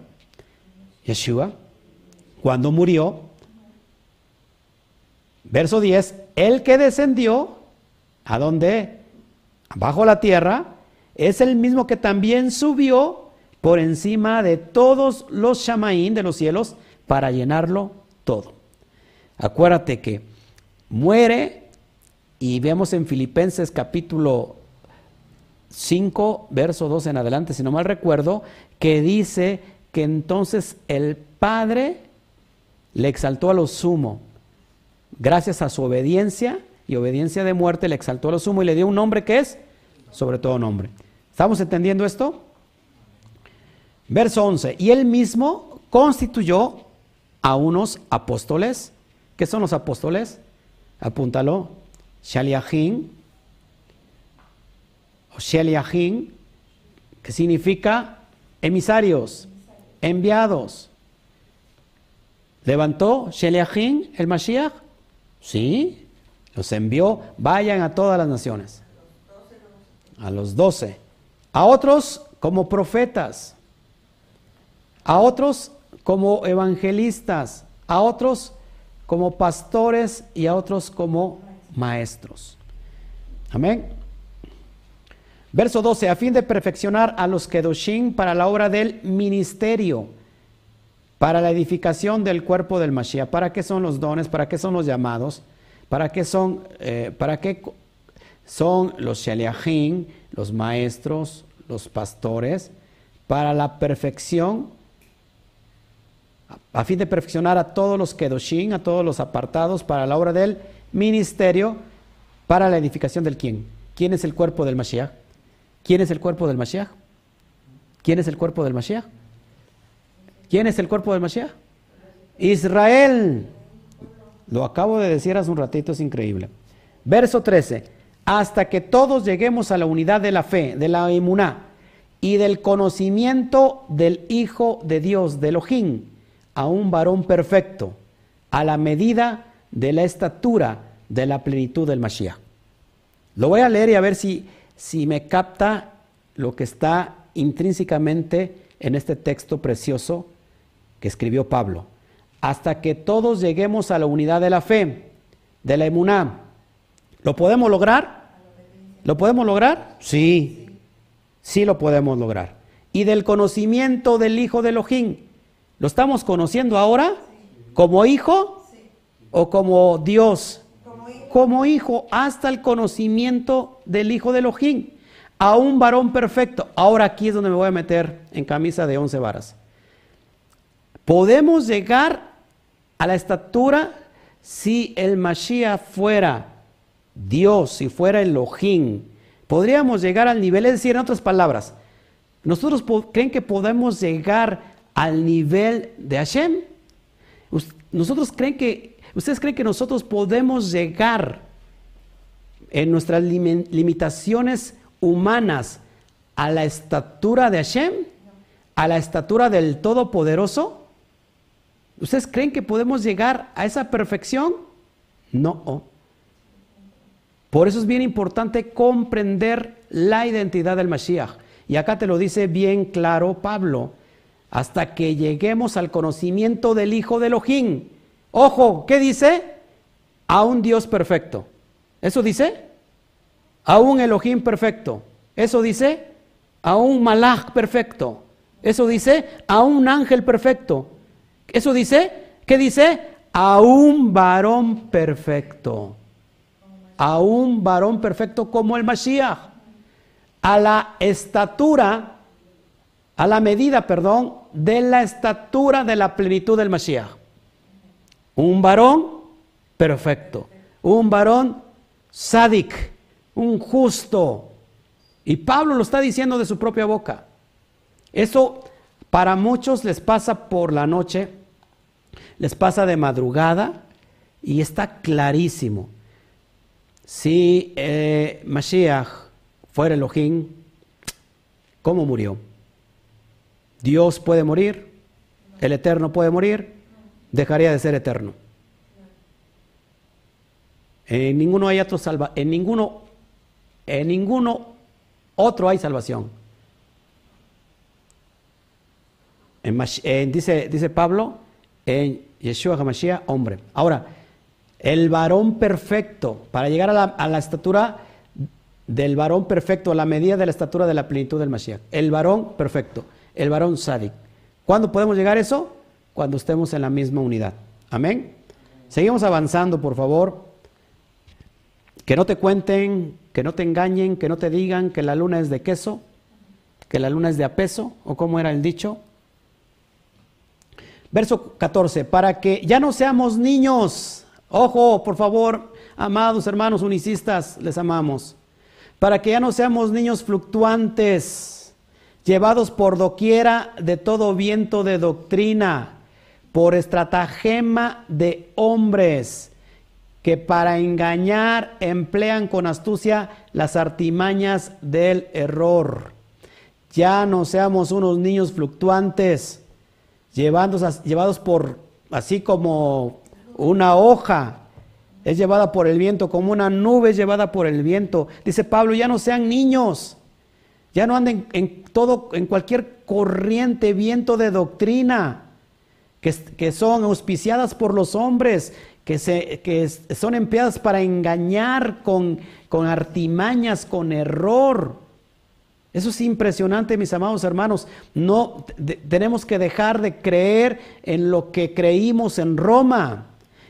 tenemos que dejar de creer en todos los pensamientos preconcebidos que de alguna manera chupamos en Roma, crecimos en Roma, se nos metió hasta, hasta nuestra ADN. Eso ya pasó. No podemos traer los viejos rudimentos, no podemos traer los viejos pensamientos, no podemos traer aquello que adquirimos en las naciones, en el mundo, y todavía pretender que es así. No lo entiendo, no sé cómo funciona, si es uno, son dos, son tres, pero que no sé cómo se divide, no sé cómo, no sé cómo explicarlo, pero simplemente lo creo. No, mis amados hermanos, no dejemos de ser niños fluctuantes. Ya dejemos de ir por aquí, por allá, con esos, esos vientos que, la astucia de los hombres en el mundo nos enseñó. Tenemos que dejar todo eso, mis amados hermanos. Sigo adelante, sigo adelante para que... Dice, pero los impíos son como el mar en tempestad que no pueden estarse quietos y sus aguas arrojan cieno y lodo. Es lo que vemos en Isaías 57, 20. ¿Cómo son los impíos? ¿Quiénes son los impíos? ¿Qué es la palabra impía? ¿Qué es una persona impía? Una, una persona, por ejemplo, piadosa es un hebraísmo. Una persona piadosa es aquel, aquella persona que practica la Torah. Una persona impía es aquella persona que no tiene Torah. ¿Cómo son ellos? Son como el mar en tempestad. No pueden estarse quietos, van por aquí para allá. en, los tiempos postreros dice eh, Pedro, si no mal recuerdo, que se amontonarán porque van a tener comezón de, de oír a los falsos maestros. Mis amados hermanos, tenemos que salir del engaño. Verso 15, sino que siguiendo la verdad en amor, crezcamos en todo en aquel que es la cabeza, esto es el Mashiach. ¿Quién es nuestra cabeza? ¿Quién es nuestro rabí? ¿Por qué es nuestra cabeza?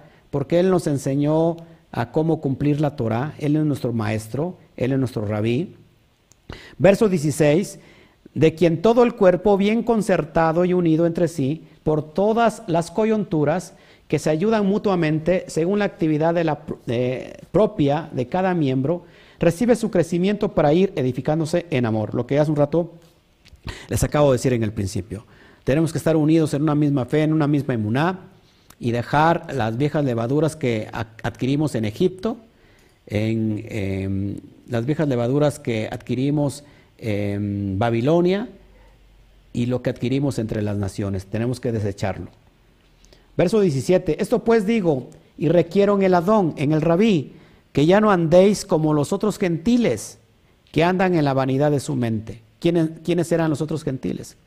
Los otros gentiles en el primer siglo eran aquellos que en Éfeso sobre todo que había muchos dioses, creían en muchos dioses, en las deidades, en los poderes. Tenemos en, en, Éfeso a Diana de los Efesios, una diosa eh, griega, romana, eh, y tenemos la unidad de, los dioses griegos, la unidad de los, de los dioses romanos y todos los dioses del panteón romano que llegó un momento que ya no cabían todos y por eso se hizo el Día de Todos los Santos, porque cada día tenía un, nombre de del dios en cuestión o del santo en cuestión, ¿sí? del demonio en cuestión, y llegó un día que Roma adquirió toda la idolatría de todas las, de, todas las culturas que había eh, conquistado, las asimiló y llegó un momento que el día eh, el, panteón romano se llenó tanto de dioses, demonios y santos que ya no hubo, eh, para mencionar cada uno por su día, sino que se, por eso se, se, crea el día de todos los santos, para que ya vayan incluidos todos los santos. Entonces, estos gentiles que están creyendo cosas que hoy en día hay muchos gentiles que todavía creen en muchas cuestiones eh, idolátricas, en falsas doctrinas que no están estipuladas en la Torah, como en la unicidad. Eh, por ejemplo, tenemos en el tiempo del primer siglo alguien que creían, esto es bien importante, y me voy a poner aquí en pantalla para que te lo diga yo, frente a frente. En el tiempo del primer siglo eh, y contemporáneo del Mashiach, contemporáneo de Pablo, había alguien que había nacido de, de no humanamente, sino que había nacido de que su padre era un dios. Nació de una virgen, ojo aquí, eso es impresionante, a lo mejor no lo sabías. Nació de una virgen y esa virgen se embarazó del, de, del Dios y nació divinamente. Muchos no lo saben, contemporáneo del Mashiach, contemporáneo, inclusive creo que a Pablo todavía le tocó, Apolonio de Triana o Apolonio de Tiana. Apolonio de Tiana era un griego que se le, que se le conocía como tener virtudes de un hijo de Dios, por lo cual era un semidios. ¿Qué hacía Apolonio de Tiana? Esto apúntalo por favor porque es bien importante. Apolonio de Tiana, y si no vaya usted a, a Google, investigue quién era Apolonio de Tiana, ya lo he hablado. Apolonio de Tiana sanaba a los enfermos, le daba vista a los ciegos, levantaba a los paralíticos, resucitaba a los muertos. era milagroso y lo conocían como Dios también, como un semidios, porque nació de un Dios, que su padre fue un Dios y él nació de una virgen. Impresionante. Apolonio de Tiana se dice que volaba de un lugar para otro, que cuando era encarcelado, él podía quitarse las cadenas y salir de ese lugar. Era algo impresionante. Eso es lo que se estaba viviendo Pablo. Por eso es bien importante, hermano, que, entendamos cuál es el contexto de la Torah. Pero lo que, lo que viene te va a sorprender, y esto creo que no lo sabías, pero es necesario que lo sepas hoy. Apolonio de Tiana murió. ¿Y qué creen? Resucitó al tercer día. Y fue visto por sus discípulos cómo fue subido a los cielos. ¿Quién? Apolonio de Tiana. Por eso es bien importante, mis amados hermanos, que cuando Pablo dice que ya no anden, que ya no andemos como los otros gentiles que andan en la vanidad de su mente. Por eso, hermanos, tenemos que quitar toda la levadura que estorba. Es, es, la, la verdad es dura, pero tú lo puedes investigar. Ese es el contexto que estaba pasando Rab Shaul, los discípulos del Mashiach estaban viviendo ese contexto con, con este semidios, que lógico, por supuesto, eso no es una realidad. Nuestro Mashiach es real. Por eso tenemos que dignificar su imagen. Tenemos que quitar las semejanzas paganas de las culturas griegas y romanas con que veían con que veían a ciertos hombres llamados semidioses. El semidiosismo, es una palabra que me acabo de inventar, no existe en la Torah. Una vez más, el semidiosismo no existe en la Torah. Un solo Elohim, un solo poderoso, un Padre de todos, un eterno que hizo los cielos y la tierra y su ungido. ¿Cómo no? Yeshua HaMashiach. Dale un fuerte aplauso al Eterno.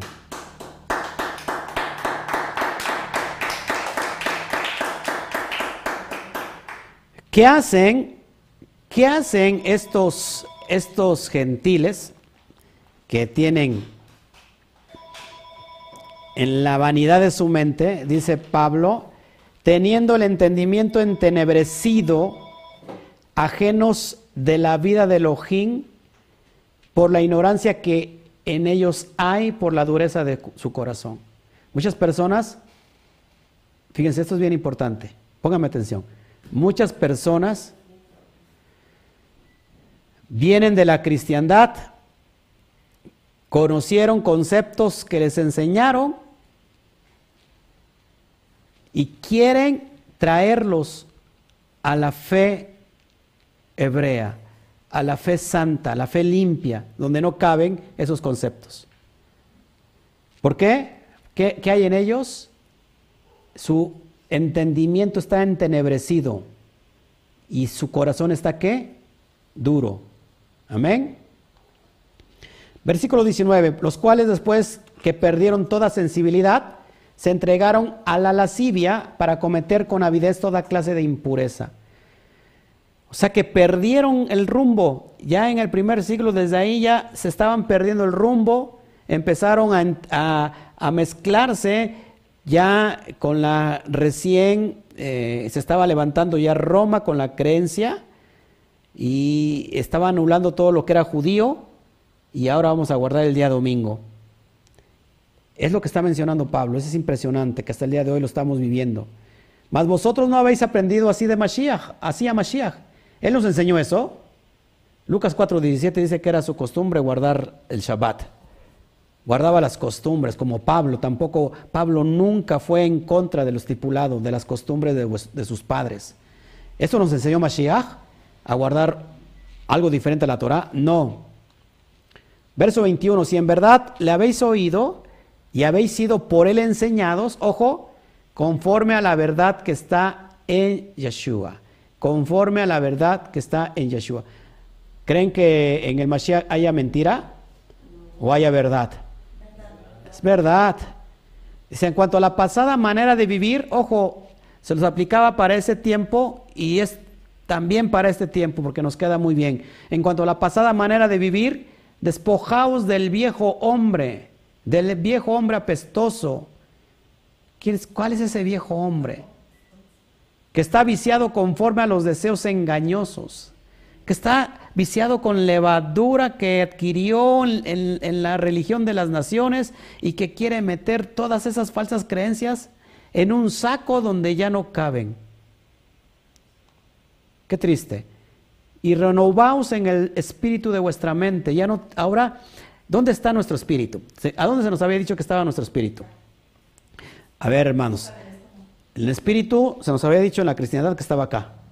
Yo aquí me tocaba yo me tocaba yo la panza, que está creciendo por la cuarentena, ¿eh?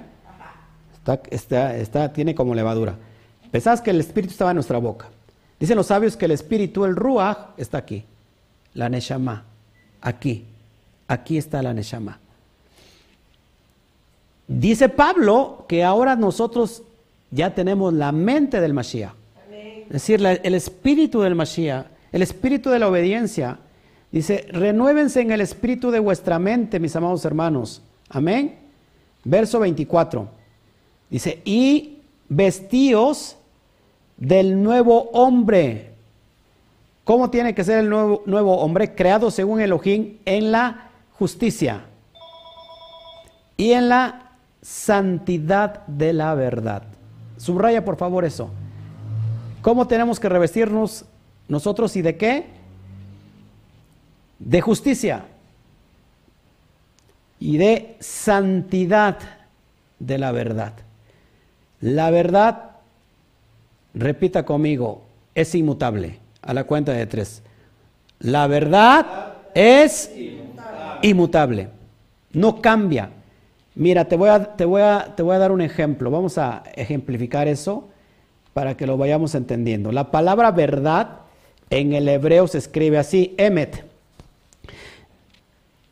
Y Emet suma 441. Aleph, Mem y Tap. 441, perdón. Suma la palabra Emet. Ahora, si yo sumo 4, 4 más 1, me da igual a 9. Esto es impresionante y es un ejercicio que quiero que tú hagas y medites, porque la verdad es inmutable. La verdad no cambia. La verdad es de una sola pieza. Cuando tú multipliques la cantidad que tú quieras, cualquier cantidad al azar, dará como resultado nueve. Esto es impresionante. Cualquier cantidad que tú multipliques al azar dará como resultado nueve, demostrándote que la verdad es inmutable no cambia. Por ejemplo, acá te traigo un ejercicio. Si yo, se me vino a la cabeza 7, 9 y 8, 798 lo, lo multiplico por 9, me da la cantidad de 7101. Si yo sumo, ahora ese resultado lo sumo por, con los números separados, increíblemente me da la cantidad 7 más 1 más 1 igual a 9. Ahí me faltó el 0, pero lógico, el 0 no vale y me da 9. ¿Qué otra, cantidad que se te venga a la, a la cabeza? Voy a abrir aquí mi chat. No sé cómo vamos. No sé si ya hasta se durmieron aquí mis amados hermanos. ¿Cómo vamos? A ver. A ver, a ver, a ver. Saludos a todos. Sí. Wow, todos están conmigo. Qué bueno. A lo pensé que ya se habían ido. Estamos aquí. Ok. Si pones cualquier cantidad, la que tú quieras, la que tú, la que tú desees, la que tú quieras, por ejemplo, dígame una cantidad aquí. Rápido lo, hacemos. 25, a ver, acá dice mi esposa, 25 por 9, a ver, súmale, ahí multiplica 25 por 9, ¿cuál es el resultado? ¿Eh? 225. Ahora, suma la cantidad, el resultado. ¿Cuánto te da? 9. Ponle la cantidad que tú quieras ahí, no importa. La cantidad que tú quieras te dará siempre como resultado, sumando el resultado, te dará siempre 9. Este ejercicio es algo impresionante y que nos está enseñando que la Torah no cambia, la, perdón, la verdad no cambia, que la Torah es la verdad y que la verdad es inmutable. La, la verdad no cambia, no disminuye, porque si disminuye, supongamos que es 90% verdad y 10% mentira, ya se degradó y la verdad es completa, es entera. Si supongamos hay 99% de verdad y uno de mentira, pues ya no es completamente verdad. Tenemos que apuntar, hermanos, sobre todo a los que les gustan las matemáticas, eso es impresionante. Cualquier resultado que tú multipliques y, su resultado final lo sumas, te va a dar como resultado final 9. Aludiendo que la verdad no cambia. Amén. Seguimos. 25. Por lo cual, desechando la mentira, hablad verdad cada uno con su prójimo. ¿Qué tenemos que hablar cada uno de nosotros? Con la verdad. Oye, es que yo creo que es así, yo creo que es asado, yo creo que no le entiendo, pero así es. No, tenemos que hablar qué? La verdad con nuestro prójimo, porque somos miembros de unos, unos de los otros, somos eh, eh, miembros del mismo cuerpo. Por eso qué impresionante cuando personas se levantan a enseñar supuestamente la Torah completamente desvirtuados. En realidad me da, me da mucha, mucha tristeza. Dice Isaías 57, 20. Salmo de David. Yudkei ¿Quién habitará en tu Mishkan? Está preguntando David. ¿Quién morará en tu monte santo? Ojo, el que anda en integridad y hace justicia y qué? Y habla la verdad en su corazón. Este es aquel que habitará en tu Mishkan. Amén. ¿Qué pasó? ¿Se apagó la, la tele? Ahí se aplastaron ahí. Ok, seguimos adelante. Fíjate lo que dice Levítico 19:11. No hurtéis y no engañaréis ni mentiréis el uno al otro. Tenemos que desechar qué? Toda mentira. Tenemos que hablar qué? La pura verdad. Aunque duela, aunque lastime, pero seguro no te mata. La verdad te da vida. La mentira es la que te mata. Amén. Seguimos adelante. Verso 26, ya vamos a terminar. Airaos, pero no pequéis. No se ponga el sol sobre vuestro enojo, amados hermanos. Fíjate, una, una forma que Pablo nos está dando las pautas de cuidar, de vivir dignamente, de acuerdo a la vocación que fuimos invitados, a la invitación que fuimos llamados para pertenecer a Israel. Dice, enójense, pero no al grado de pecar. No se ponga el sol sobre vuestro enojo ni deis lugar al Satán. ¿Qué pasa cuando te enojas? El que se enoja pierde. ¿Qué pasa, qué pasa cuando, cuando tú te enojas? Le das lugar al Satán, a la carne, a lo que está, a lo que está dentro de ti que quiere salir. Por eso no es bueno eh, enojarse. Vimos la porción, la di por escrito, ya se las di, les entregué a varios, la porción que, que entregué de Bejaloteja, que ahí habla de la nariz que tiene que ver también con, con, el enojo. De hecho, la palabra enojo en hebreo es af, y af es nariz. ¿Y qué pasa cuando una persona está enojada, está encendida, echa como humo, así como un toro por la nariz? Entonces, no nos enojemos. La, la Torah no se hizo para pelear, no se hizo para discutir no al menos en la perspectiva eh, gentil, eh, cristiana, que se ponen a discutir y salen hasta los pleitos y los insultos. No así en el pueblo judío, porque en realidad discusión, la discusión es sana, eh, pero aquí no es para discutir. Yo por eso cuando una persona empieza a enojarse, insultar, yo simplemente, pues, eh, que viva la paz, que viva el shalom, y yo sigo adelante. Amén.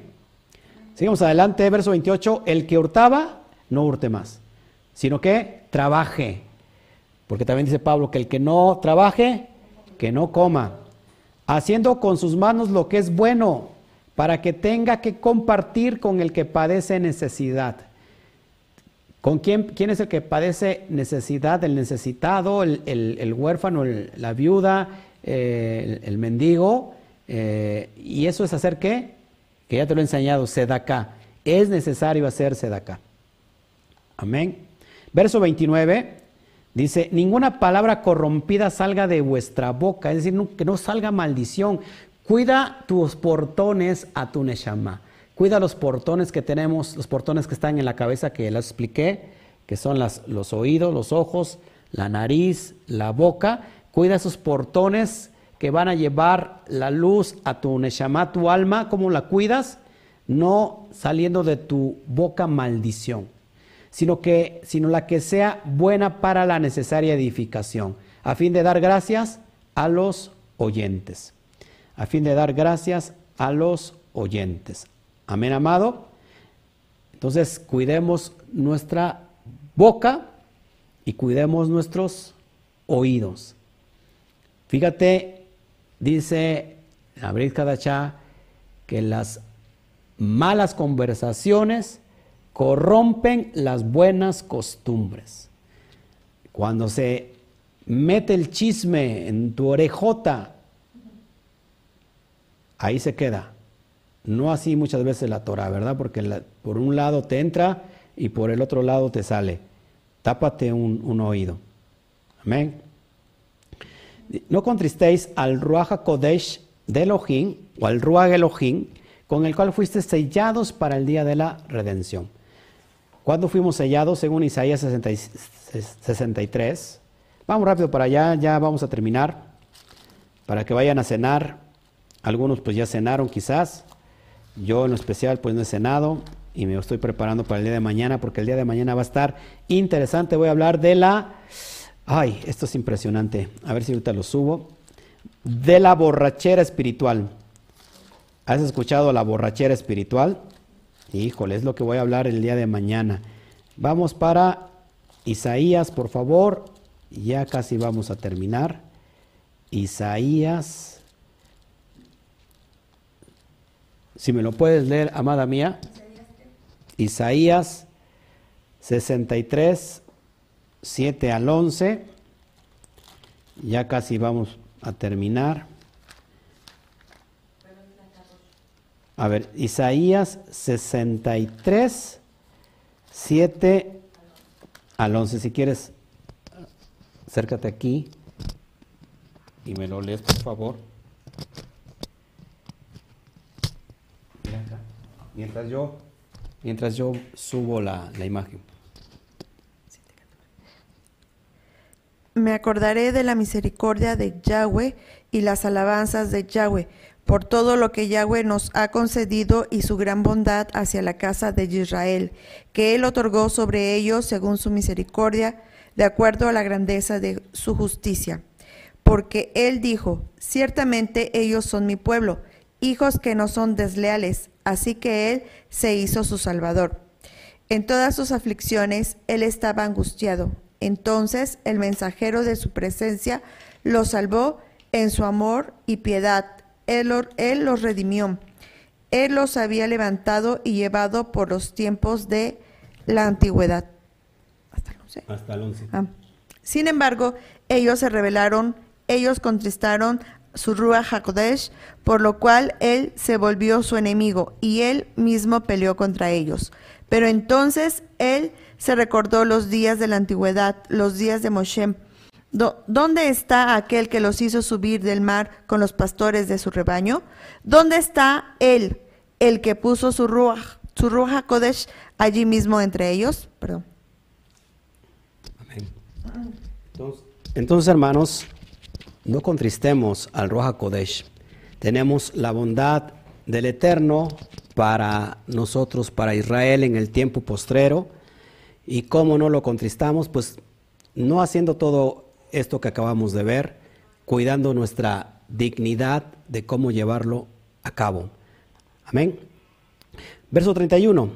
Quítense de vosotros toda amargura, enojo, ira, gritería y y toda malicia. Es decir, toda la mal, todas palabras eh, de maldición a quitarnos, toda nuestra malicia, todo el, el yetzer hará hay que hacerlo morir fuera de nosotros. Tenemos que vivir dignamente.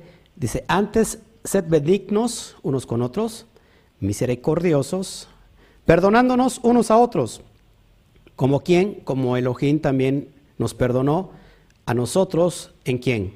En el Mashiach. Amén.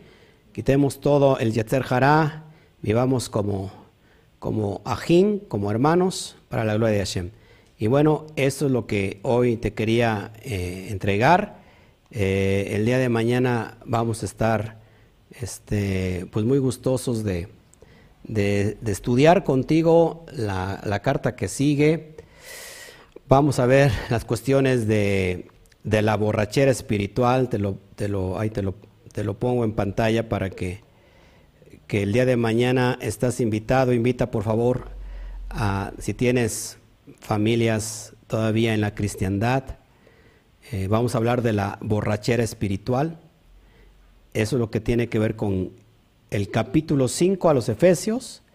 Vamos a ver a quién, a quién se le reconoce a los ebrios de Efraín eh, y lo vamos a tratar eh, pues de una manera profunda.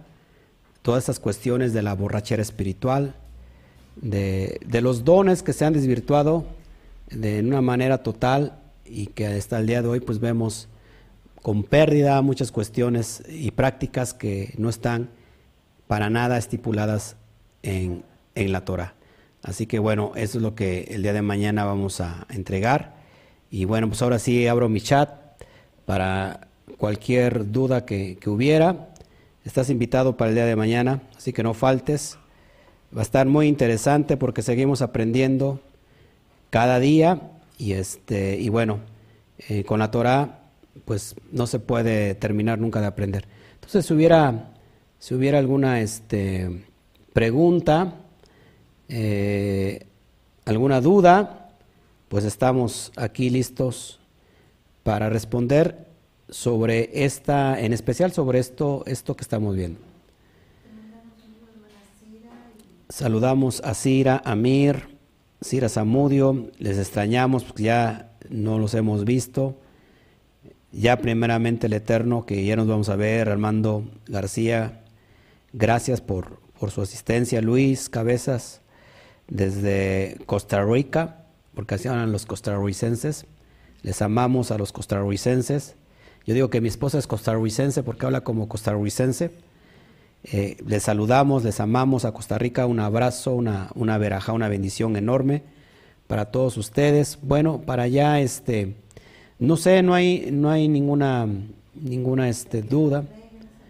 Saludas, saludamos a los de Piedras Negras. Eh, así que por favor, si, si hubiera alguna duda, eh, con gusto, con gusto lo sobre el tema, ¿eh? sobre el tema, porque no me vayan a salir con, con cómo se llama, con otras cuestiones. A ver, aquí reviso mi, Ok, saludos, Pastor Bayrón Cisneros, también nos ve desde Guatemala. Gloria Shem. Ah, ok, muy buena pregunta. No, no sé, sí, no, no la preguntaron. La inmersión, ¿en dónde se hace? ¿Dónde se, se, se realiza la inmersión? Bueno, número uno se realiza en una mikve, que es una mikve, es un estanque de aguas donde eh, eh, las aguas tienen que estar corriendo, pues se le llama agua corriente, es decir, no que esté corriente el agua, sino, sino que esté, que tenga movimiento y hay ciertas, eh, ¿cómo se ve? características, cómo se tiene que hacer, son, son cosas muy, muy detalladas, pero en realidad es es, una, es un tanque, es un estanque, como, una, como si fuera una alberquita, y, pero tiene que estar corriendo el agua, o sea, tiene que, que, que fluir y salir, o sea, cuando te metes y esa agua está corriendo y está saliendo. Puede ser en un río, puede ser en un río y puede ser en la playa, ¿por qué no? Mucha gente dice, no, es que la playa no, porque este, acuérdate que las olas van y vienen, entonces cuando te metes se, se, van los pecados y, de nuevo se regresan. La verdad es que, híjole, simplemente que sean aguas corrientes, es más, el agua de mar es sal, ¿y qué hace la sal? Cuestiones sobre esto, pero bueno, es ahí en esa donde se hace la, la, inmersión. A ver, aquí tengo Juan José Méndez desde Morelia. Tengo una pregunta, ¿la inmersión puede ser en cualquier lugar? Bueno, ya lo acabamos de dar, ¿verdad? A ver, los pecados por ignorancia eh, se ofrecían animalitos en el templo. ¿Cuáles son los pecados de muerte? Bueno, ya lo explicamos en, las porciones de las Corbanot, cuáles son, cuáles son los pecados de muerte.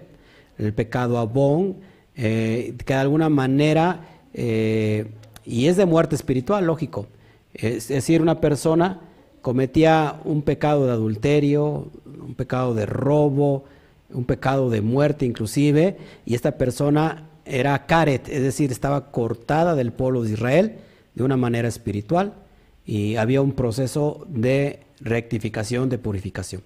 Eh, eso es lo que encontramos como los pecados que, que producen la muerte, sobre todo la muerte espiritual. ¿Qué más y bueno, no veo que haya más preguntas. Saludos, Alberto Ramos. Gloria al Eterno. Bueno, pues el día de mañana entonces nos estamos viendo. Nos vemos aquí horas a las 12 del día. Tenemos la, este, el capítulo 5 por la mañana y por la tarde tenemos la, porción que nos toca, la porción número 37. Eh, envía para ti envía para ti, habla de los doce espías, doce espías que fueron a ver la tierra prometida por el Eterno y solamente dos de ellos pudieron traer eh, noticias positivas y, y, tienen que ver con nada más y nada menos con Efraín y con Judá. Uno perteneciente a la casa de Efraín, a la casa norteña, a la casa de Israel, y otro perteneciente a la casa de Judá. ¿Sí? ¿Quiénes son? Caleb y, y Yehoshua. Yehoshua ben, ben Nun o Bin Nun. Así que el día de mañana tenemos esa, esa porción, esa enseñanza que nos va a llenar el alma, nuestro espíritu y nos va a dar fuerza, aliento para enfrentarnos a esos gigantones que solamente es en apariencia y nos pueden dar miedo, pero en el eterno tenemos el llamado de, alcanzar nuestros propósitos. Amén. Bueno, pues nos vamos, nos vamos y no nos queremos ir. Les amamos, que el Eterno me los bendiga, que el Eterno me los cuide, que el Eterno les abra su corazón, les dé sabiduría, haga crecer esta semilla implantada en esta bendita noche que ya no te cuenten que la luna es de queso, ¿eh? ya no te van a contar nada de eso porque tú ya estás siendo instruido en la, en la bendita Torah, en la verdad. Es tiempo de purificarnos espiritualmente, hacer una inmersión en el espíritu, quitar toda la levadura de Roma, quitar todos los pensamientos preconcebidos, quitar todas nuestras ideologías que trajimos de, de, de la religión del mundo, de las naciones, y sumergirnos en el Rúa para decirle, Padre, enséñame ahora cómo son las cosas. Quiero eh, quitarme este orgullo y quiero tener humildad delante de ti para que tú me enseñes cómo han de ser ahora tu perspectiva. No me importa mi perspectiva, no me importa la perspectiva de, de, de, de nadie, de ningún otro roe, ningún otro varón. Me importa tu perspectiva. Así que abre mi espíritu y alúmbrame con tu bendita Torah para que pueda yo tener revelación. Así que es lo que, lo que yo te quería entregar hoy y sin nada, sin más ni más, nos retiramos del aire, nos vamos a cenar, que tengan una bonita noche de Shabbat y prepárense para el día de mañana porque vamos a estar eh, listos para seguir escudriñando la Torah, avanzar en el conocimiento y que las perlas de la Torah se abran y que el conocimiento del Eterno venga a nosotros porque las cosas secretas y ocultas le pertenecen a Hashem, pero las reveladas son para nosotros y para nuestros hijos. Así que, gloria al Eterno, vamos a dar un fuerte aplauso.